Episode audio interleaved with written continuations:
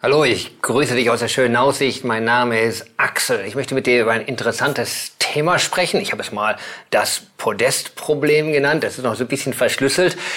Aber ganz platt, ich will über das Thema Leitung sprechen. Vielleicht denkst du, okay, ich bin kein Leiter, halt, nicht abschalten. Ich glaube, das hat was mit uns allen zu tun. Denn entweder werden wir geleitet oder wir leiten. Oder vielleicht sogar auch beides. Wahrscheinlich sogar beides. Und das Ganze ist eigentlich auch eine ganz tolle Sache, weil ich glaube, dass Gott von Anfang an uns alle dazu berufen hat, Leitungsverantwortung zu übernehmen. Das ist nicht nur irgendwie so ein paar Auserkorene, sondern ich glaube, jeder von du und ich, wir beide stehen eigentlich in Leitungsverantwortung, wohl in unterschiedlichen Bereichen. Das kann einfach eine Familie sein. Wow, das ist ein, ein so ein Haushalt zu leiten, das ist schon ein halbes Unternehmen. Ne?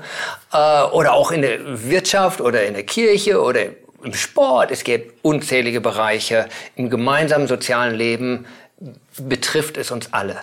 Leiten und geleitet werden, wenn dann nicht das Podestproblem wäre. Was meine ich damit?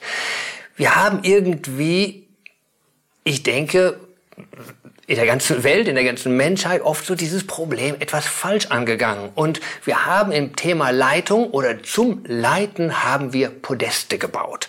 Ein Podest, auf das ich mich stelle. Und plötzlich bin ich der Erhabene, der in Autorität. Und ich habe den anderen was zu sagen. Und es macht mich plötzlich besser als die anderen. Es gibt mir mehr Macht und mehr Weisheit und was weiß ich. Und man bildet sich vielleicht sogar noch was drauf ein. So, einerseits dieser Podestanspruch. Und ich mache mein Podest am besten, am höchsten. Das andere ist natürlich teilweise auch, dass wir Leute auf den Podest stellen.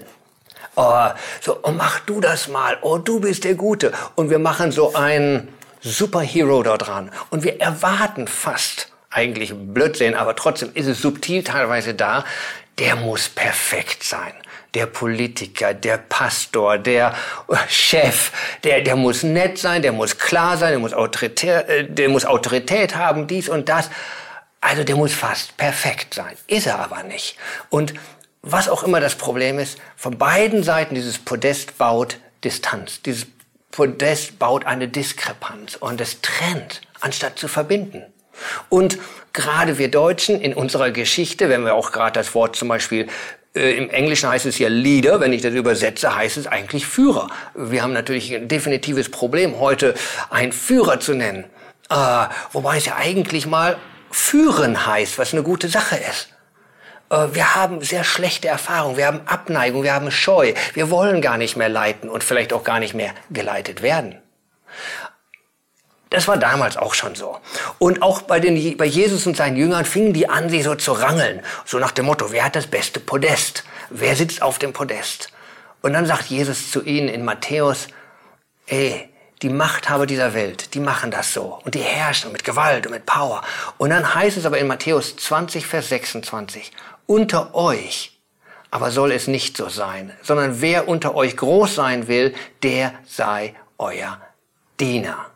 Also, Jesus sagt ganz platt, räumt die Podeste weg. Bau diese, dieses ganze Abstandding weg.